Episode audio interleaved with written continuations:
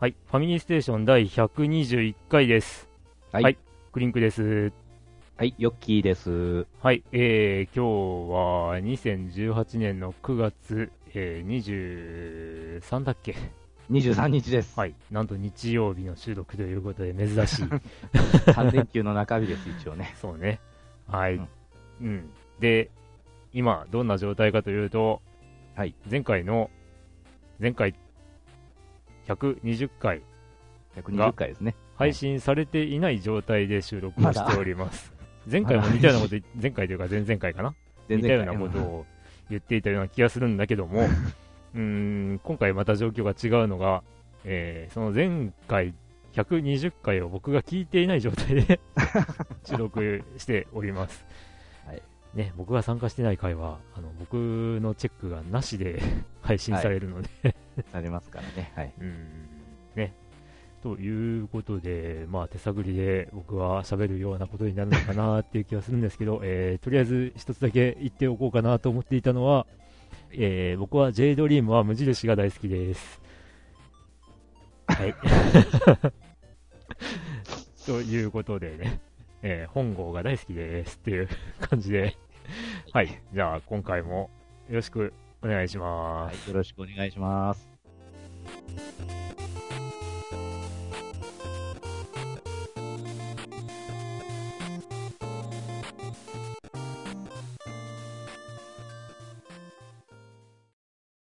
ミリーステーション」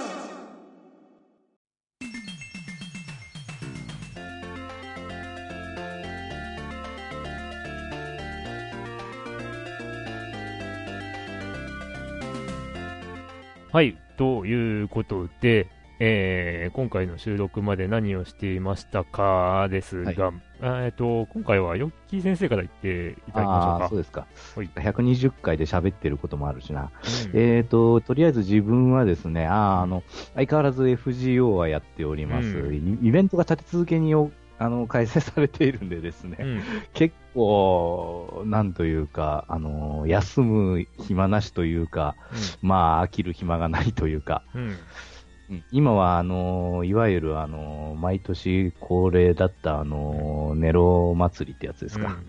うん。が、なんか知らないけど、あの、今回はなんか、あの、ギル様が主催しておりまして。そね、その名もバトリンニューヨーク2018と称して、えー、ニューヨークで、あのー、やっとることになっております、うん、高難易度バトルではなくて、うん、超高難易度バトル。超高難易度。ええ、うん、そうですね、ね、あの、いつもはやってこないようなことを、あの、してくるというね。おにぎり。ギミ。ね。おにぎり。強制的に食わせてきたりとか。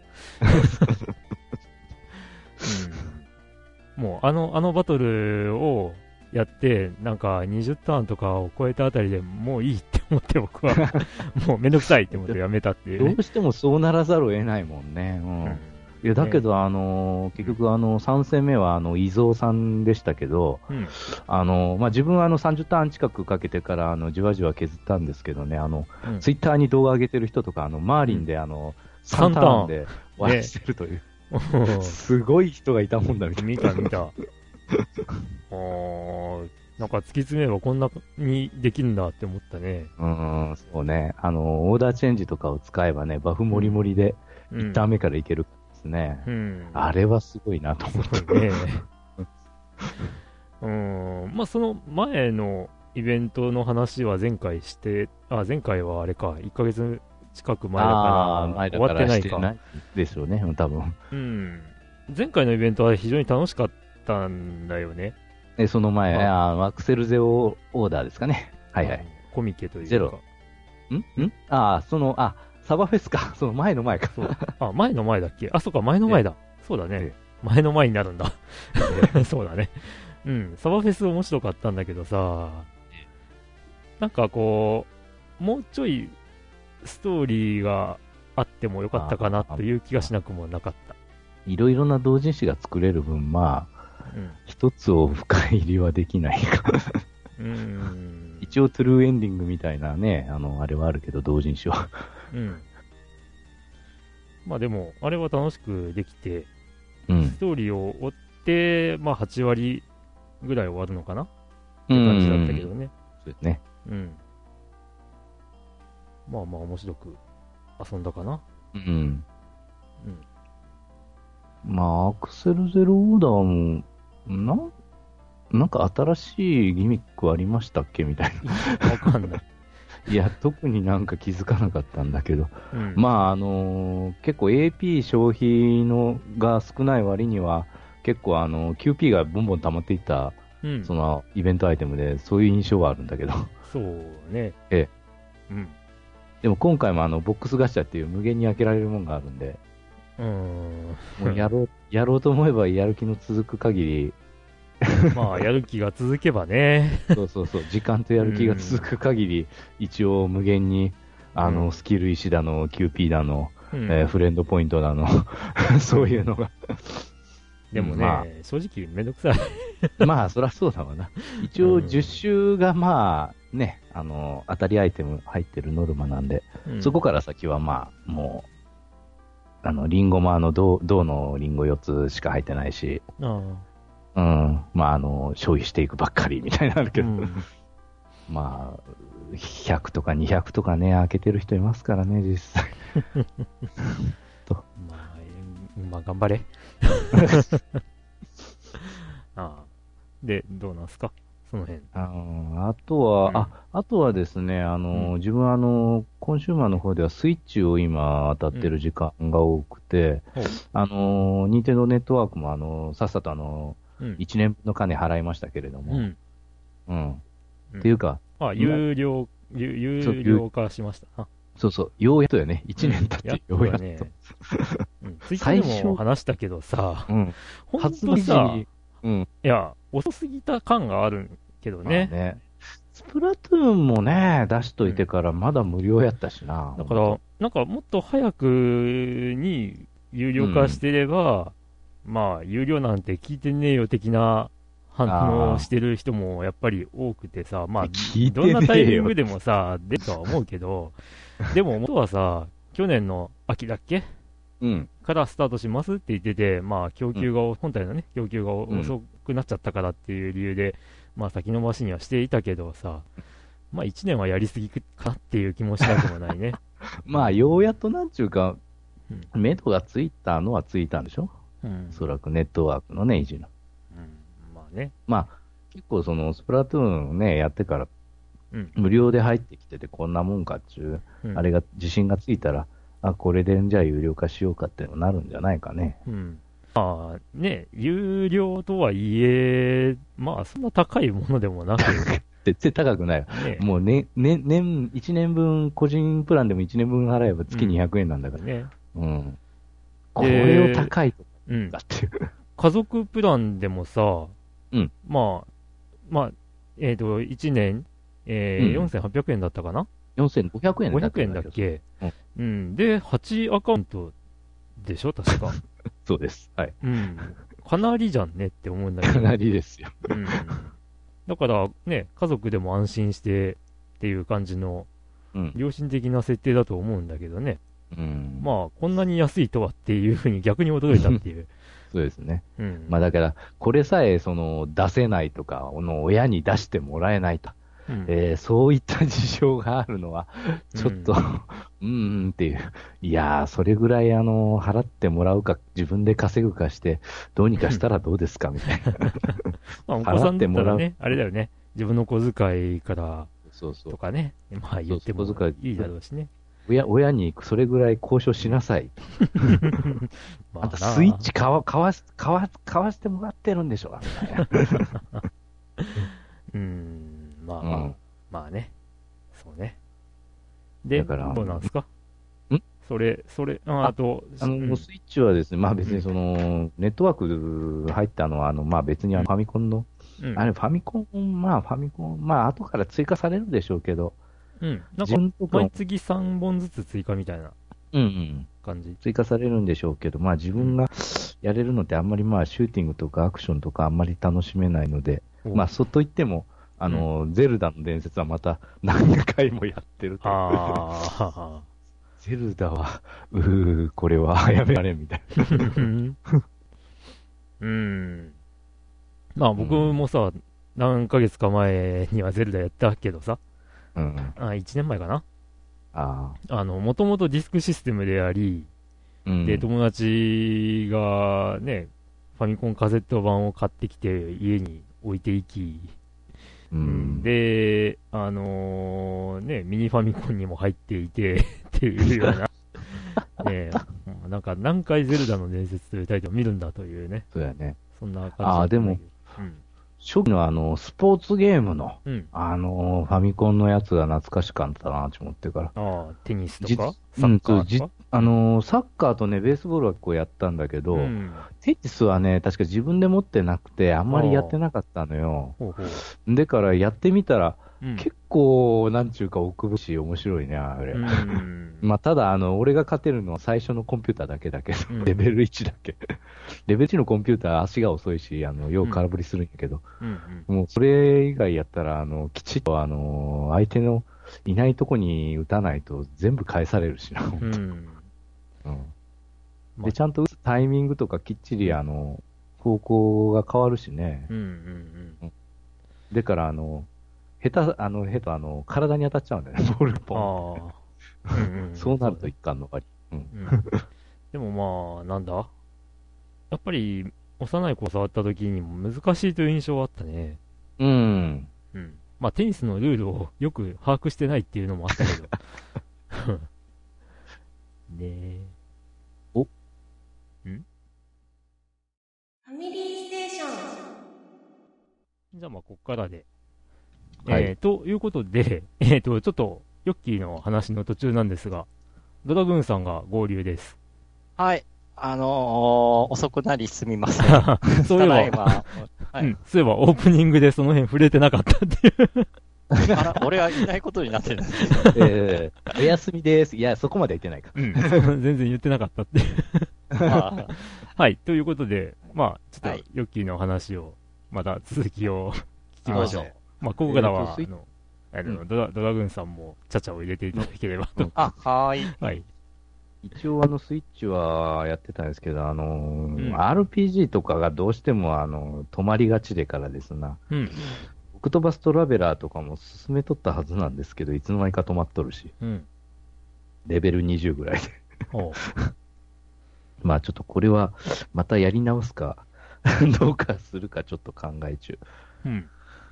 で、えっと、あ、そうや、あの、スイッチであの、俺出てたのに気づかなかったのが、あの、探偵神宮寺三郎シリーズうん。が、新作が出てたって、うん。あの、発売されてから知ってから、ダウンロードして、僕はそのヨッキーのツイートを見て初めて知ったよ。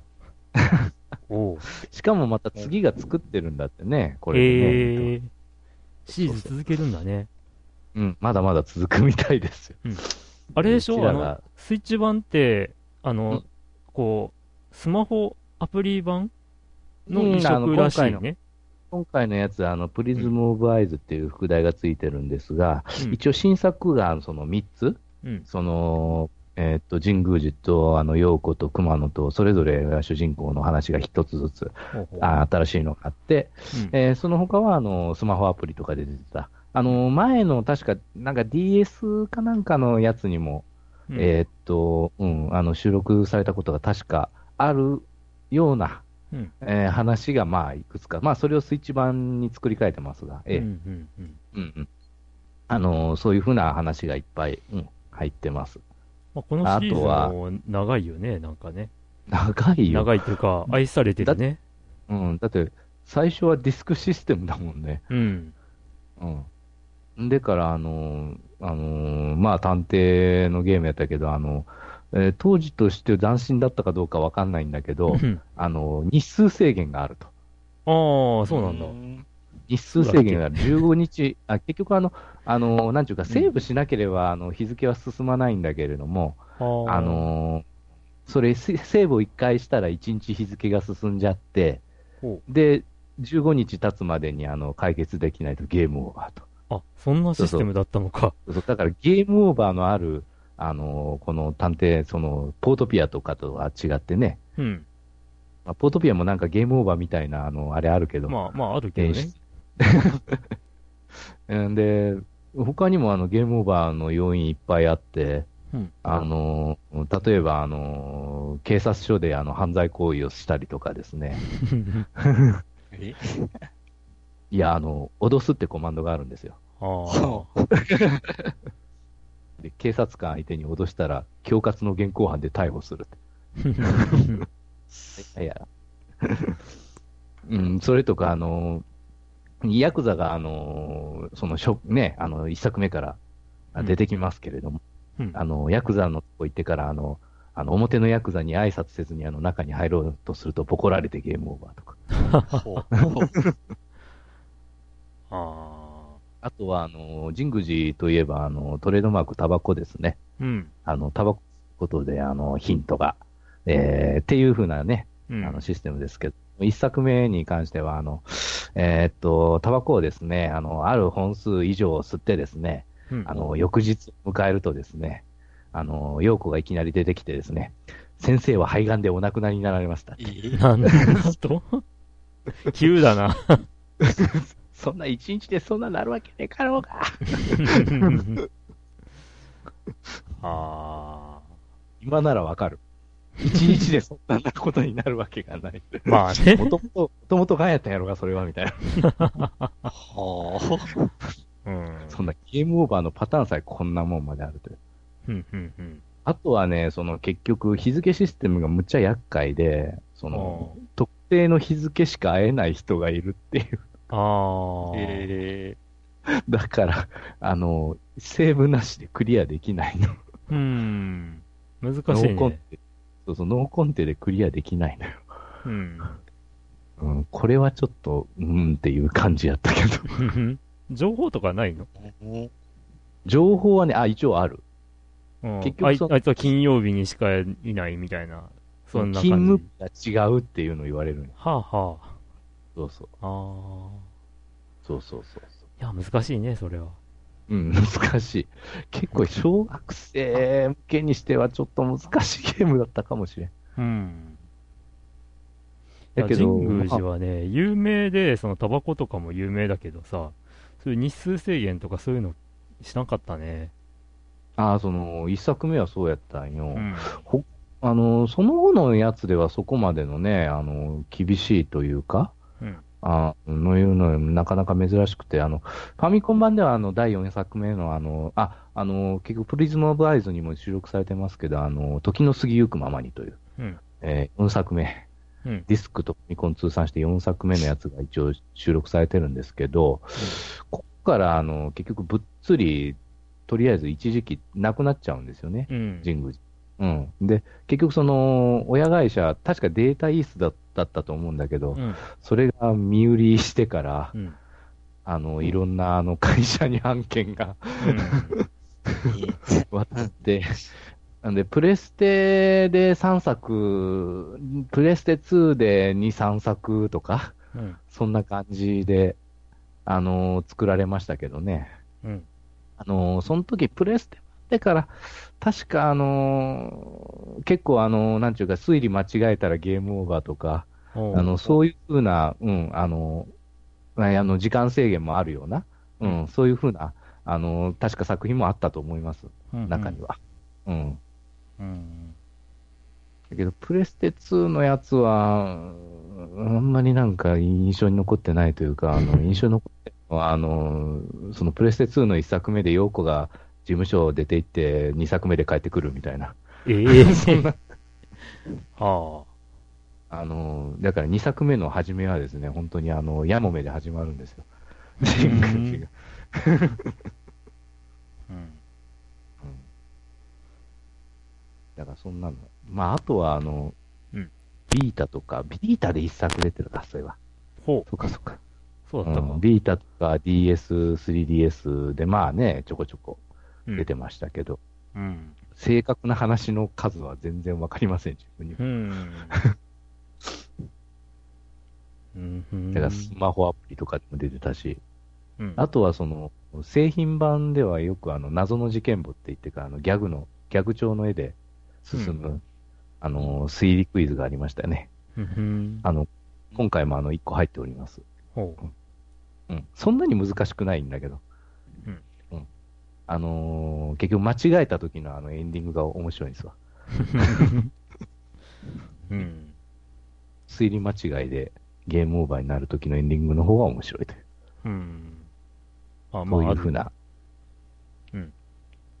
ギャグ版ですね。うん。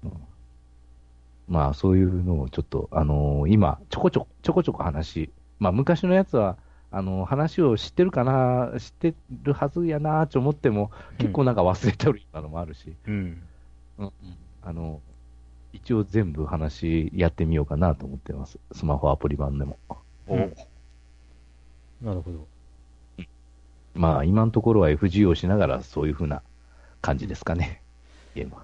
あのー、VR さんは試してみたんですか？ああ、一応ですね、うん。あのーあれやったわけ、あのー GT スポーツ？うん。うんで、一回。うん。うん。まあ、おー、おー、みたいな。うん。なんとも言いようがないけええ 割とすごいでしょ。ど。うん、割とすごい。うん。解像度はちょっとあれかなとは思ったけど。あ、そう？あのーちゃんとね、こう、調整、あの、まあ、なん、なんていうの、ゴーグルの調整をこう、すると、バチッと合う時があるはずなんだけどね。なるほど。まあまあ、うん、まあ背景とかはやっぱりちょっと大雑把に見えるかなっていう感じはあるけど、まあそれでも、もうここまでやりゃすごいんじゃないって僕は思うんだけどうん、うん、なっていう。うん、うん。うん。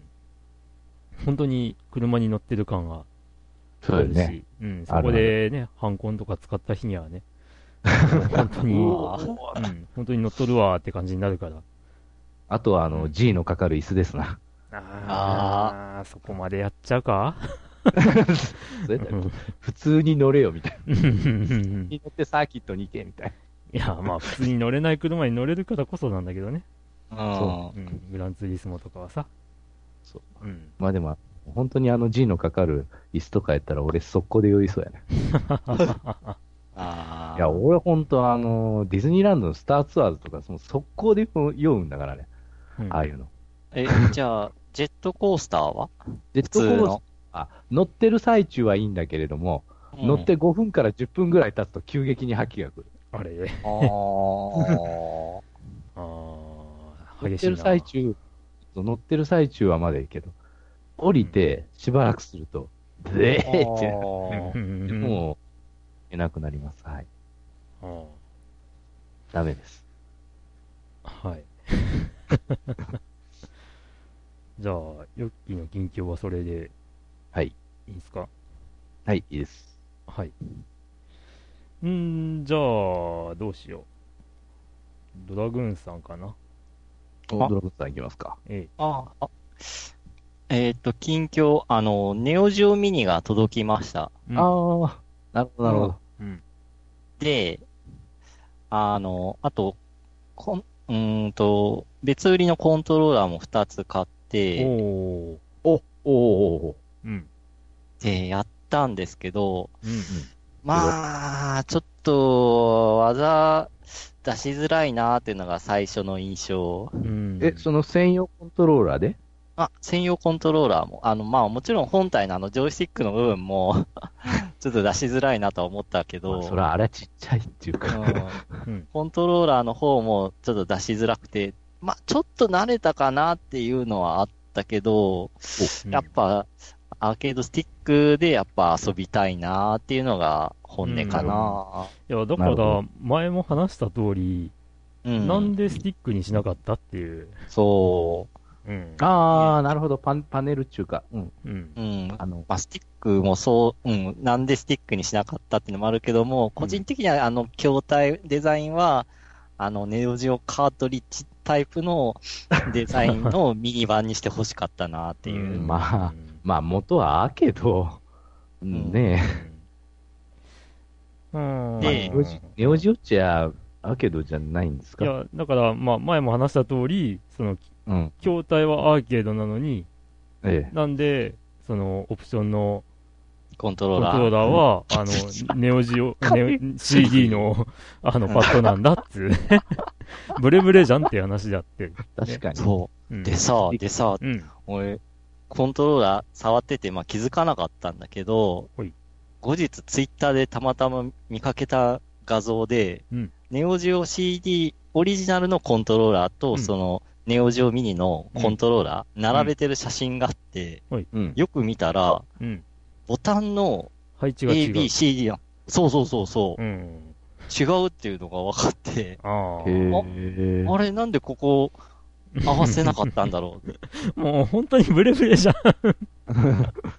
何まあでもうんあのーガロスペやってて、まあ思ったのが、ボタン、パッド持ってのボタンのこう、同時押しの技ときは、うんうんうんあの、ネオジオミニの配置の方がデザインのコントローラーの配置の方が確かにやりやすいのよ。うん。ネオジオ CD のあの、配置よりは。はいはいはいはああ。でも、なんかこう、リメイクみたいにコントローラー作るんだったら、配置も合わせた方が良かったんじゃねえかなって。い。うーん。何やってんすか？そう、だから、そう、ちょっとね、うあのね、不満点これからずらららって言っていい？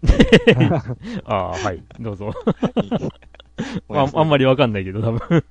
うん、あのーでさ、ね家庭用ゲームって普通、まあ、ある意味無限コンティニューじゃん。はいはいはい。できる。いはいわゆる無限でクレジットがあって、フリープレイ状態で遊べると思ってたら、うんうんちゃっかりクレジット4になってんだよ。え、読んで固定なんですか？そう。え？え？え、そ、それ、え、結局コン、コンテできないってこと？それ以いや上。、コンティニューはできるんだけど、すると、クレジットが減ってくのよ。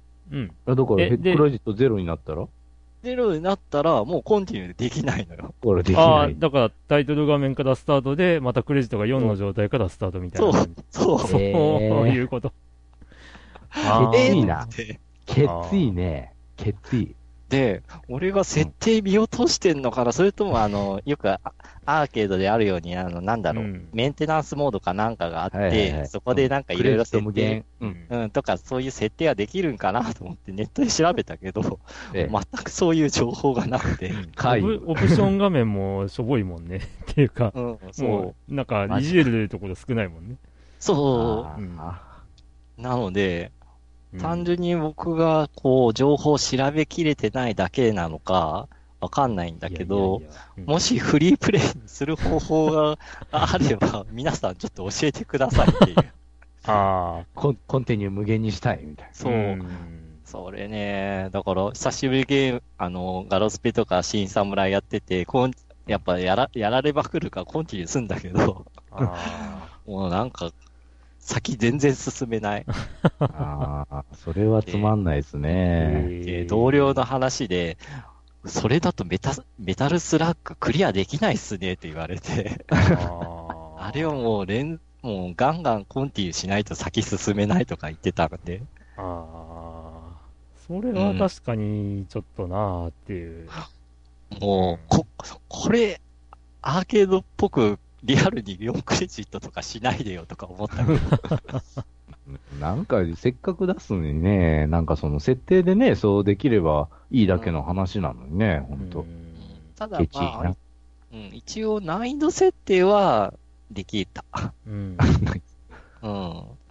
なんかいろいろ中途半端だなってそ、いうう。そう、そう、そう。うんすっげえもったいないって思いがそうそう湧き上がってきてて。あと、まあ、あの、僕がよく見るね、プレイ動画の人も買ってて、で、まあ、検証動画みたいなのやってて、うんあの、HDMI でテレビに映したときに、うんなんか、ちょっと、あのー当時の画面を再現するかのようなぼやっとした映像になるっていう。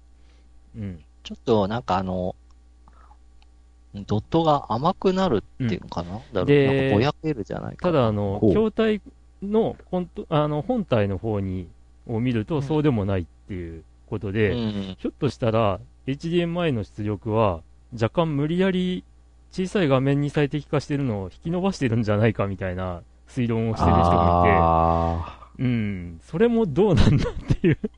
ううん。だから、なので、本体の液晶画面では意外と遊べるなっていう感想がありました。うん。ううん。ん。うんで、まあ、あとクリンクがさっき言ったように設定がしょぼいっていうことで、あの、全体の設定画面が、なんかボリューム調整と明るさ調整のスライダー、この明るさ調整っていうのは、あの、本体の液晶画面の明るさ調整のスライダーなんですけど、はいはい。ボリュームも明るさ調整のスライダーも、なんか4段階か5段階しか動かせなくて。細かくこう、なんかボリュームが全調整できないと。あのうん本体側からのスピーカーで鳴らす場合。まあ、HMI で繋いで、テレビで繋げば、まあ、まあテレビのリモコンで、うん、ああ、そっかそ調。整すればいいんで、はい細かく調整できるんですけど、もうちょっと本体側のボリューム調整と明るさ調整のスライダーの動く量が、あの、大雑把すぎるっていうか、はあ今のスマホですら、ね、画面の明るさすっげえ細かくこう調整できるのに、うん。はあ。ああ。そうか。あのーほら、メガドラミニが発表された直後に、こあう、ね、発表されて、うん、まあ、ネオジオミニの方が先に出たわけなんですけど、うん、急ぎすぎたのかな？じゃあ。うん。なんかね、なんかこう、なんて言ったらいいんか、もったいないなっていう。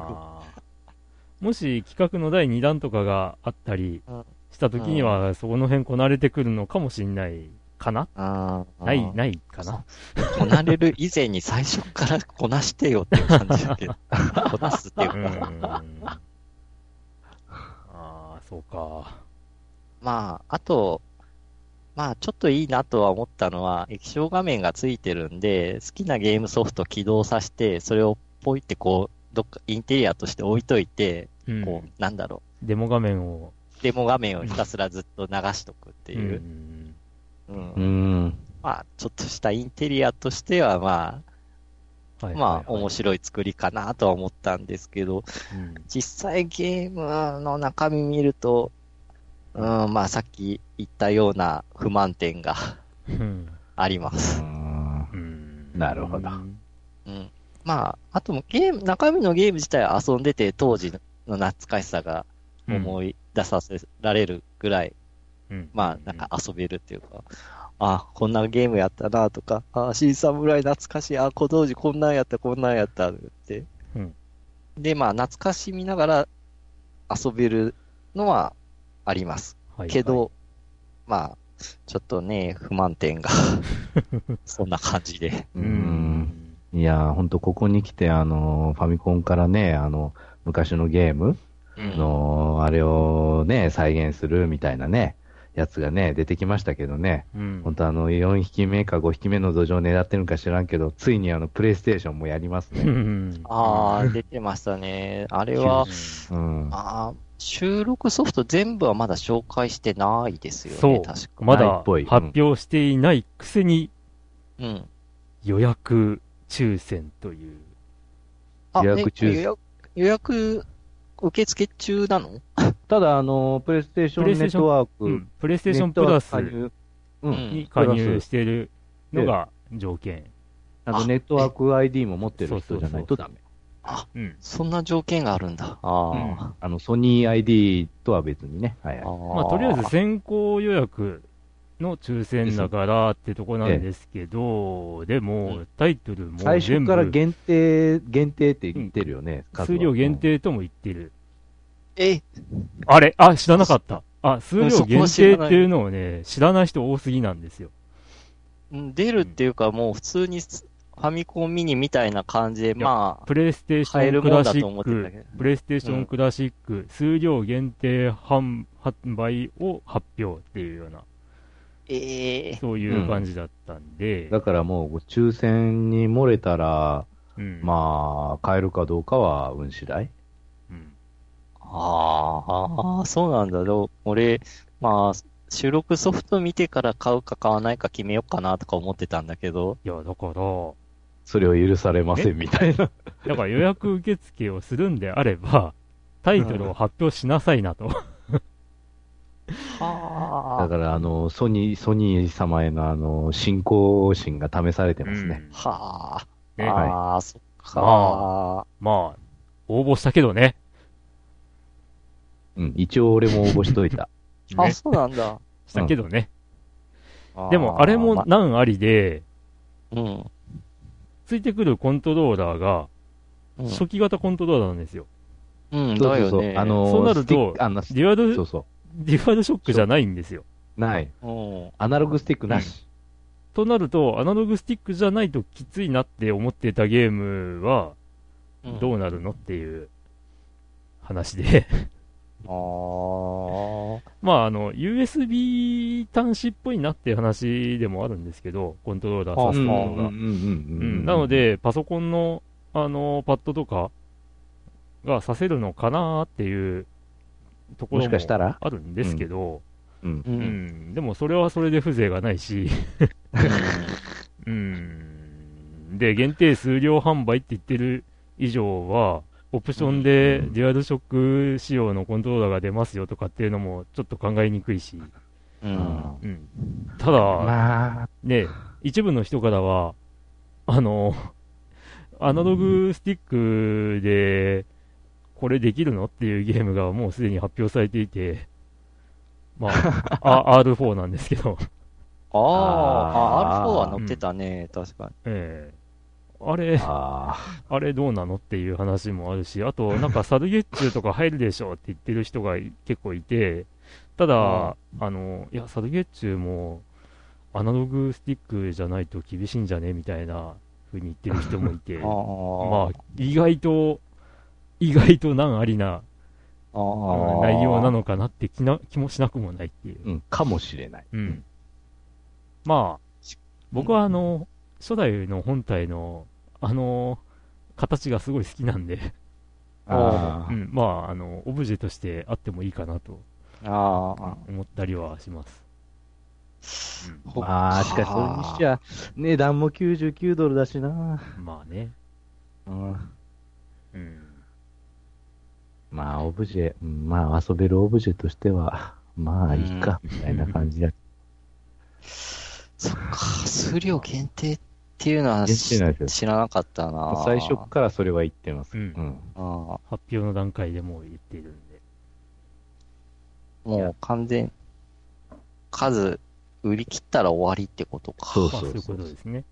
ねまあ、ただ、そういうことにしておいた方が売れるかなっていう、ああ、あ、もう数量限定と言いつつも、大量生産を考えているのかもしれない。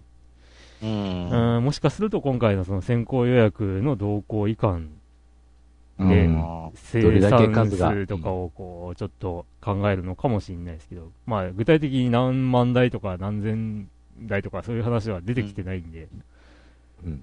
うん。全く。その辺もちょっと怪しいなと思いつそうつ、そうそう。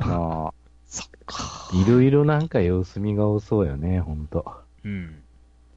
まあ、まあファミコンとかのマネージャーないのっていうのに対して、ういや、これの企画はもう何年も前から考えていたことだという発表もなんかいやー。言ってるらしいけどね。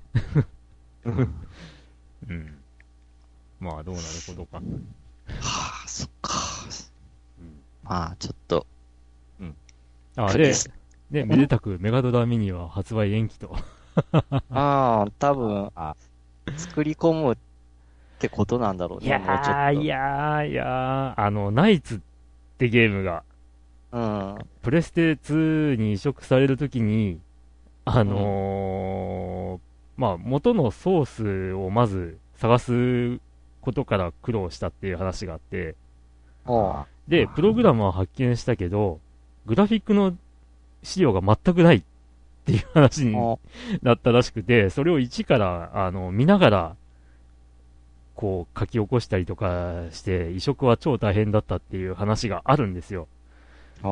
ってことはよ、あの、セガってもしかしたら、まあ、どのゲーム会社もそうかもしれないですけど、ん過去作のそういったデータを残さないのかなっていう気配を感じるんですよ。うん。で、うん今回のメガドラミニを、こう、そのソフトの選定とかしてみたら、あれ、こうんのソフトのデータもねえぞとか、あれ、うんこのソフトの ソースもねえじゃんとかっていう話になって、ごたごたしてあ収録、無理みたいな。で、結局、その、メガドライブ、うん当時のスタッフを呼び集めるっていう結果になったのが今の 状況なんじゃないかなって思うんですよ。えっと、メガドラミニの発売延期のニュースを読んでいただくと、あの、か当時の開発スタッフが結集して、あの、あ最初から作り直すみたいな 書き方をしてるんですよ。そう設計段階からやり直すみたいな。あ。そんなことどう、うん。だから、あの、割に合わねえじゃん、そのその、ナイツのプレステ2移植版の時のをこう、ちょっと思い浮かべると、実に怪しい。あやばいよねもう、ベタ移植っていうか、なんていうか、その、エミュレータ的なことは簡単にできるんだろうと思うんだけど、まあ、もしかしたらそういう形に取りにくいような設計になっちゃったのかなっていう。うん、で、そこで当時を知ってる、当時のプログラムとかを知ってる人がいないと困る状況に陥ったんじゃなかろうかという。まあ、これは勝手な邪推なんですけど。いやー そうね。だって、最初の発表から、ネオジオミニが発売されてすら、音沙汰がなかったっていう あの、ね、発表が一切なかったっていう。で、次の発表が発売延期します ですから。いや、もっと早くなんか、アナウンスできたんじゃないのって、ちょっと、ちょっと怪しんでるんですけど、僕。あー怪しんでる。うん。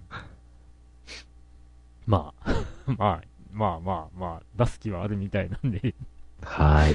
まあ、ちょっとき、ネオ、あ、メガドラミには、ちょっと気長に待つかって感じか。うんまあ2019年発売予定に、はい。え2018年発売予定が伸びましたんで、本当に来年度中に出るのかなさそれは知りません。うんえドラドラグーンさん、他は、はいお話を。ああ、他。えーっとですね、えーっとですね。あ、まあ、さっきのネオジオミニですけど、まあ、やっぱ遊んでて、僕、うん結構ネオジオでのゲーム遊んでたんで、やっぱ懐かしく楽しいで遊んでます。うんなんだかんだ言って。うんうん。ええで、まあ、あとは、えっ、と、あ、そう、近況。おととい、子供の風邪がまた移って39度熱が出ました。あ あ、はい、お大事に、みたいな。ボロボロやないかい。ううん。んなんか、なんかの、あの、セリフ？いやいやいやいや。だって、ヨッキー先生もこの間までゾンビ化してたんでしょ？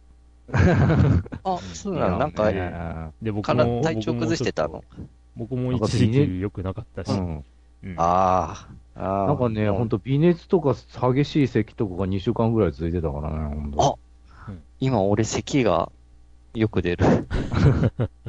いや、そりゃ風邪の症状でしょうよ。かなあまあね、みんな40超えてるからね。うん、もうガタいつ死ぬガタガタかわからんですよ。そうそうがみんなガタガタ来てるから。ね、同い年のね、格闘王的な人も亡くなっちゃったりね。そうそう。もうちらもほんといつ死ぬかわからん。わからんね。ね。うん。ううん。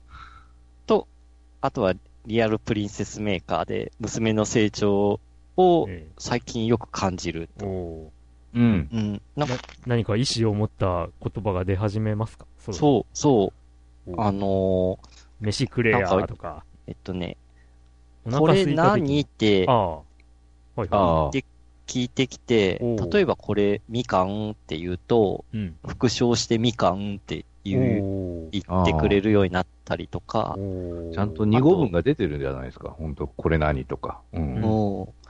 と、最近だと、よし、みんなでゴゴミ集めてゴミ捨てるよって言うと、うんあの、ゴミ箱のとこ行って、ゴミ箱持って、うんうんこう渡してくれたりとか、うんうんうん、ちゃんと理解を。そう。ちなみに今1歳、えー、10ヶ月。うん。うん。っていう感じで、こう、なんかこう、娘の成長を感じる今日この頃というリアルプリンセスメーカー話でした。うん 素晴らしい。うん。あとは、あれだね、あの、もうちょっと成長したら娘と対戦ゲームして遊ぶのが楽しみだなっていうのは。あ何歳ぐらいになったらできるかなあ、どうでしょうな。フリンクとこの追い込みっ子？うん。は何歳ぐらいからこうゲームし始めた？えー、どうなんでしょうね。するにはするんだよね、今ゲームとか。いや、やってますよ。おいっ子とかめちゃめちゃ好きで、スプラトゥーンとかやってますからね。ああ、うん。何歳ぐらいからこうゲームし始める、し始めたのかなってちょっと参考程度に聞きたいなって今思ったけどい。や、まあ一緒に住んでるわけじゃないので、うん。わかんないんですけど、えー、え、どうだろう。あ、でも今小学校2年なんですよね、おいっ子は。うん。うん、めいっ子は中学入りましたけど。あ本当？はい。えー、どうでしょうね。小、やっぱ小学校に入った頃かな？めいっ子も。ああ。ほおいっ子もちゃんと自分でこう、自分でやるっていう感じになったのは、やっぱ小学校1年になってからじゃないかな。ああ、そんぐらいなんか。うん。あの、めいっ子の方が、あの私がやってあげたのよ、みたいなことを、その1年のぐらいの時には言ってたんで、はあ。うん。のなんだ？えっ、と、妖怪ウォッチとか、あ。あここいつ自分でクリアしたみたいなこと言ってるけど、私がクリアしてあげたんだからみたいな感はじで、そういうことを聞いたんで、まあそのくらいなんじゃないですかね。ああ、うんじゃあもうちょっと先か。で、まあ割とうちの姉夫婦が、うんまあというか多分姉の方が、あ、でも、旦那もあれか、結構ゲームするっちゃするみたいなんで、うんうん。あの DS とか、DS ライトとか超欲しいっつって結局僕に買わせてましたからね。DS ライトとかは。ああの予約、あの、お金は向こうは出したんですけど、ああの、僕が予約したりとかうんしていたんで、うん。だからまあ、多分、物心つく頃には、そういったゲーム機がある家庭ではあるんですよね。そっか。じゃあ、もうちょっと先かな。一緒に対戦ゲームとかするってなったら。うんそうなのかもですね。あうんはい。という、リアルプリンセスメーカー話でした。はい。はいということで、私の近況ははい以上で。はい。んじゃあまあ、最後、僕ですけども、はいうんまあ、前回の収録には参加してなくて、前回どういう話をしたのかも知らないままやってるんですけども、あ、すいません。えーはい。えーで、まあ、あの、前回の収録っていうのが、8月の20 27だった7かか。な？うん。うん、そんぐらい。で、えっ、と、まあ、前、その前の回では、多分、桃太郎伝説、伝伝伝伝説、伝説。伝説をやり、やってますって話をしてたと思うんですけど、うんまあ、9月の1日にクリアしまして、うんうん。まあ、大体30時間ぐらいかな？というところで。うん。まあ、意外とシナリオ薄かったなっていう感想ですね。でもまあ、悪くはない。けど、戦闘が結構めんどくさかったなっていう。うん。で、まあ、クリアした後に、桃太郎伝説好きな方がツイッターで結構絡んでいただいて、その方といろいろ話をしてたら、ああ、なるほどなーっていうのもいろいろあったんですけど、うん。まあ説明書とかにも書いていないので、え これ気づかない人は気づかんでしょっていう細かいことをやってます。あのー戦闘中に敵の攻撃が、こう、まあ体力が減ってくると、こっちの攻撃力も下がったりするとか、ーえー、そんなんあったかな？うん、あのーまあ、当然っちゃ当然なんですよね。体にダメージを負ったら、まあ攻撃も、こう、ね、しにくくなるでしょうみたいな。うーん。だから力が出なくなるっていう、そういうのも実は表現してたりとか、えー、あと、空を飛んでる敵に対して、こっちの攻撃が、あの、だが届かないみたいなことが結構頻繁に出るんですけど、えっ、と、戦闘中に冬っていう、あの、えー、なんだ、毒の沼地とかを、うん。ノーダメージで、まあ、浮いて、ダメージ受けないで渡れるみたいな、あのー FF でいうリビテトだっけ？レビテトか。レビテト、レビテト。みたいな魔法があるんですけど、実は戦闘中に使うと、その宙に飛んでる敵に届かないっていうのが改善されるとか、そういう、はあうん結構細かいことをやってるんですけど、気づかない人は気づかないわなって、まあ僕が気づかなかったしなっていう、そういうことをやってるゲームで、まあ結構すごいことをやってるけど気づかないみたいな、そういう、あうん。まあしかし本当いやらしい敵は多いよねう。ん。まあ、お金を食べなきゃいけないところで、そうそね、う。で、お金盗む敵が。そうそう、お金をね、こっちの所持金を1回につき半分盗んでいく敵とか、出てきたりとかで、あうん。まあ、ー。銀次だいっけなんだっけな。いや、銀次は敵キャラじゃなくって、イベントキャラで出ます。あれイベントキャラねうん。お宝を盗んでいって、で、まあ、かなり長い間盗まれた状態で、あの、終盤になって取り返せるっていう、そんなそうそう、感じですけど。ようやっとね。う。うんん。まあ、あれもね、結構、どこに隠れてるかっていうのは、分かりづらい。ヒントなしかな。えっとね、かなり序盤で、銀次が初登場するあたりで、あの、あー女に化けたり、駅舎に化けたりが得意っていうメッセージがあって、それを覚えてるかどうかっていう話と、あとその、なんていうの、おならに対する、うん。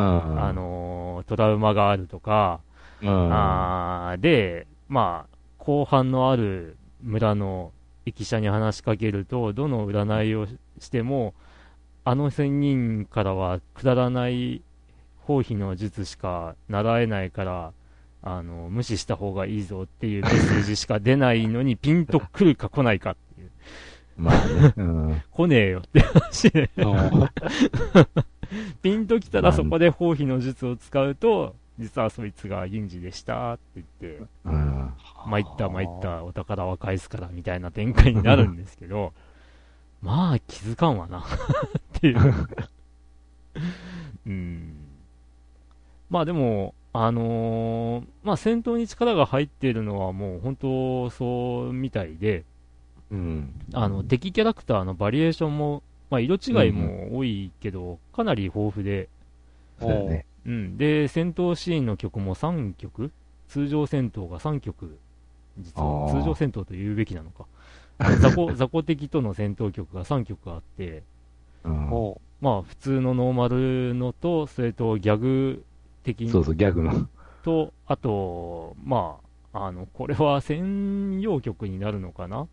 あのー雪だるま。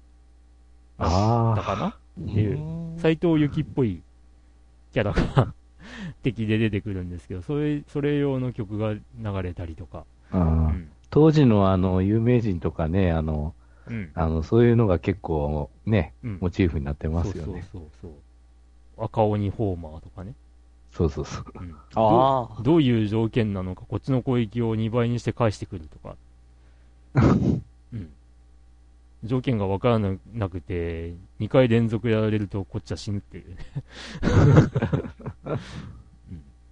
まあそういうね、理不尽な感じもありつつ。うん。まあでも楽しく遊びましたよ。うん。うん。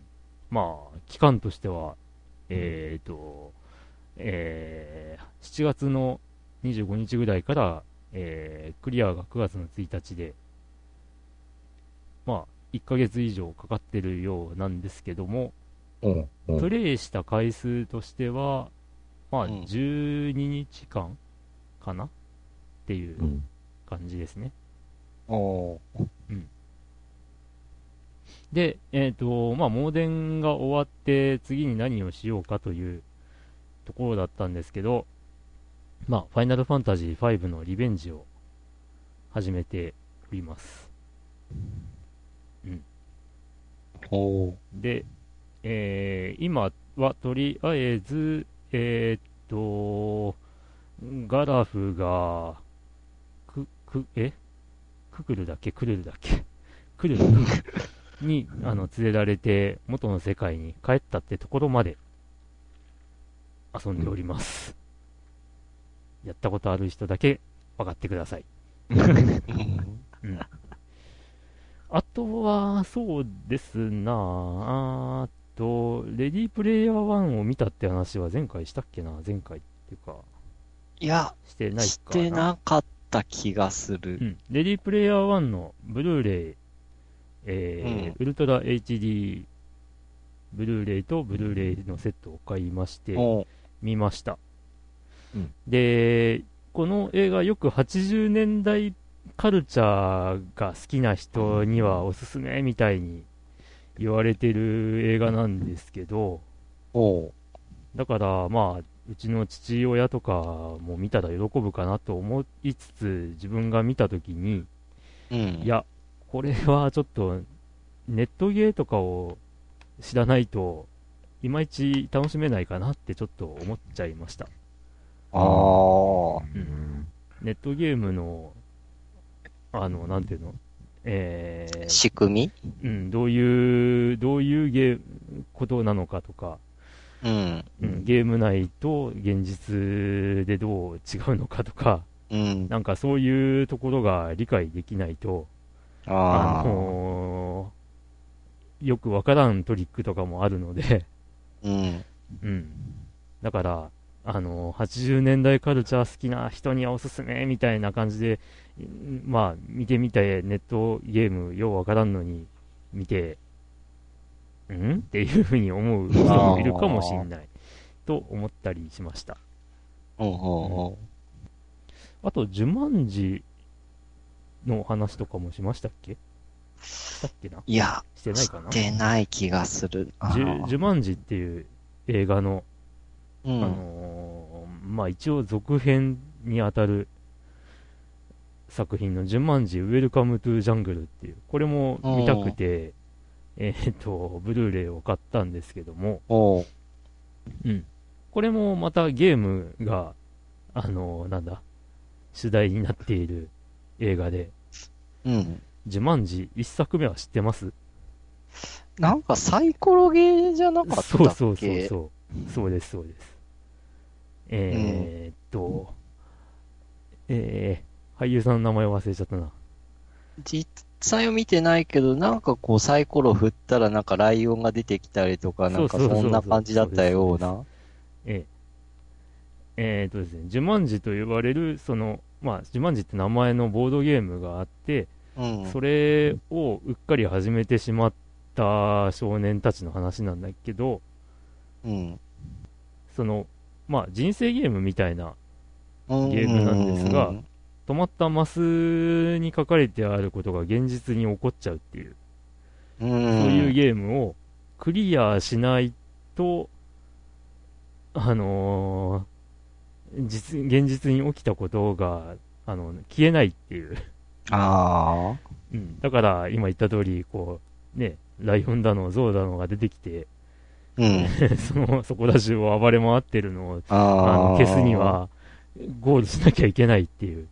うん、そういう、まあ、ゲームをやる羽目になった人たちの話なんですけど、うん。えーっと、まあ、主演が、あの、えーロビン・ウィリアムス。ほまあ、亡くなっちゃいましたが。う。うんん。で、この映画の、えーっと、一応正式な続編扱いで、ジュマンジ・ウェルカム・トゥ・ジャングルっていうのが出たんですけど、あの、一作目のジュマンジの時に、こう、そのボードゲームは川に投げ捨てられたんですよ。う。でで、、それは最後？一番最後に。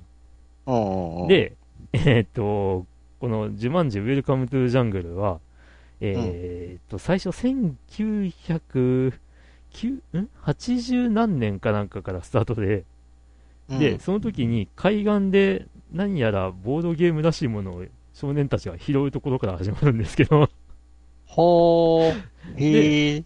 で、それを持って帰った人が、あの、テレビゲームを遊んでいる少年に、うん。お前ゲーム好きだからこれやるよみたいな感じで、渡すんですけど、今時ボードゲームかよみたいな感じで、こう、一回開いて、ポンと閉じて、その辺にほったり、ほ、ほ、ほったらかす。うん。で、ファミコンやろうみたいな感じで、ファミコンっぽいゲームを始める少年がいるんですけど、その日の夜に、あのー少年は、なんか、どんどこどこどこ、どんどこどこどこっていう太鼓の音で目が覚めて、ほで、その音の出所は、あの、放っておいたボードゲう。うームん。うん。の、まあ、蓋を閉じた状態うん、から聞こえてて、で、そこをパカッと開けてみたら、中に、あの、さっき見た時には違う、中に、その、テレビゲームのカセットが入ってるっていう。え、カセット？で、なんじゃこりゃって言って、それをゲーム機に差し込んで、電源を入れたら、そのその少年がテレビに吸い込まれてしまうっていうのがプロローグ。ええなんでええすわな、な、なんか、面白いな。ボードゲームがその時代になんかこう合わせてきてる。そうなんですよ。だから、まあ、前回を知ってると、あの、おこう来たか、みたいな導入で、ええええうんで、それから、まあ、2010何年だ？に話は移り変わって。で、現代ですよ。ほで、たまたまそのゲーム機を発見した4人の若者たちが、これ面白そうだからやってみようぜって始めたら、やっぱり、テレビの中に吸い込まれて。気がついたら、こう、ひ弱な少年だった男の子が、うん。あの、ムキムキマッチョの男になあっていて、で、あのーなんだ、ネクラな女の子だったのが、すごいグラマーな女性になっていて、うん。で、あの、ムキムキで、あの、活発な、あの、男の子が、あのーち小さくて、足の、こう、遅いおっさんになってて、あ。うん。で、グラマラスな女の子だったのが、あの、ひを生やした、うん。あの、学者になっててっていう、そういう、あれ？お前あいつなのか？みたいな、ほ そうう。いうことになってて。ああ。で、そこに現れる同じ話を繰り返す男という。おー。ちょっと待てよ、これはゲームの中に入っちゃって、ゲームの中だからこいつ同じことしか言わねえんじゃねえのか？みたいな。ああ。で、まあ、クリアしないと、ここから出られないみたいな、そういう話になっちゃうという。ああ、そういう流れだったんか。ええ。だから、まあ、あの、一作目知らなくても、このウウェルカムトゥジャングルは面白いと思います。あの、ここれまたあの、ネットゲームの、なんていうの？あの、えーシステムとかが分かっていればなお面白いっていう。ただこっちは、そこまでネットゲームを知らなくても理解できる感じ？ああ、そのリリープレイヤー1よりかは、うん。あの、気楽に楽しめる内あ容あ、ですわ。うんうんなので、まあ、あの、どっちもゲーム題材にしてるんで、うん。まあ、この番組を聞いている方には、ちゃんと楽しめるんじゃないかなと思うんで。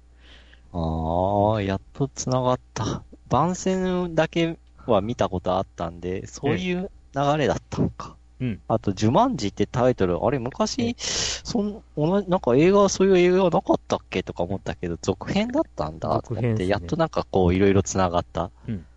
実はあの、ジュマンジ、昔のジュマンジには、あのー似たような続続編的扱いの映画もうんあることはあるんですけど、うん。ザスーラっていう、あ、それはちょっと、きうん、気覚えがないですね。これもやっぱりボードゲームをぱやったら、なんかそれが現実に起きてみたいな、そういう内容で、もうジュマンジにすごい似てる展開なんですけど、うん。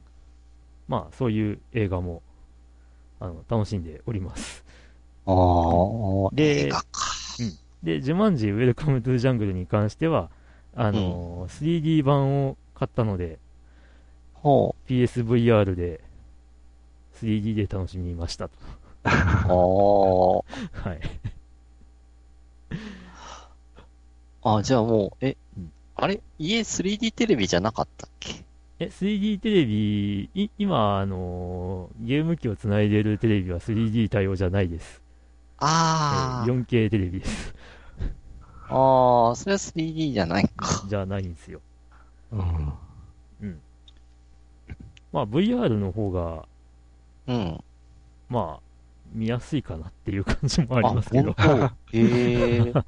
まあ、映画館の中で見てる感覚にもなりますからね。へえ。その上で 3D はちゃんと 3D 映像になるので。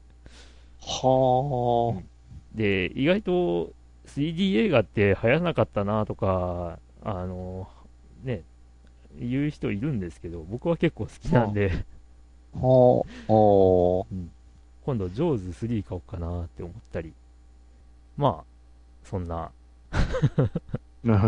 まあ、ゲームライフなんだか、あの、映画ライフなんだか、楽しんでおります。はあ、あと、はいあの、前回多分話している、まあ、ちょっとオープニングでも話しましたが、サッカー漫画、うんあの。えっ、と、この度、えー、俺たちのフィールド全巻セットを買って読み切ったのと、えー、イレブンという月刊ジャンプで連載していた漫画うん全巻セットを買って今読み進めております。おという感じで、まあ次に買うのは渡るがピュンかなって。野球漫画だけど 野球漫画ですけど。うんなんか聞き覚えのある懐かしいタイトルっていうか。イレブンも渡るがピュンもどっちも、あのね、えっ、と、僕らが小学校6年ぐらいから、もっと前かな、へうん、連載していて、で、終わったのは2000年ぐらいみたいな、そういう漫画ですえよ。月刊誌ですからね。ああ、そっか。渡るがピュンに至っては、2時間程度の1試合を、あのうん。2、3年ぐらいかけてあ描くという、そんな漫画でしたが。その一つの試合が終わ、うんそんなにかかってたんだ。はい。まあ、そんなですけど、まあまあ、漫画好きも、あの、相変わらずな僕ですけど、ああ。ははい。というあ。はい。感じで、近況でした。はい。はい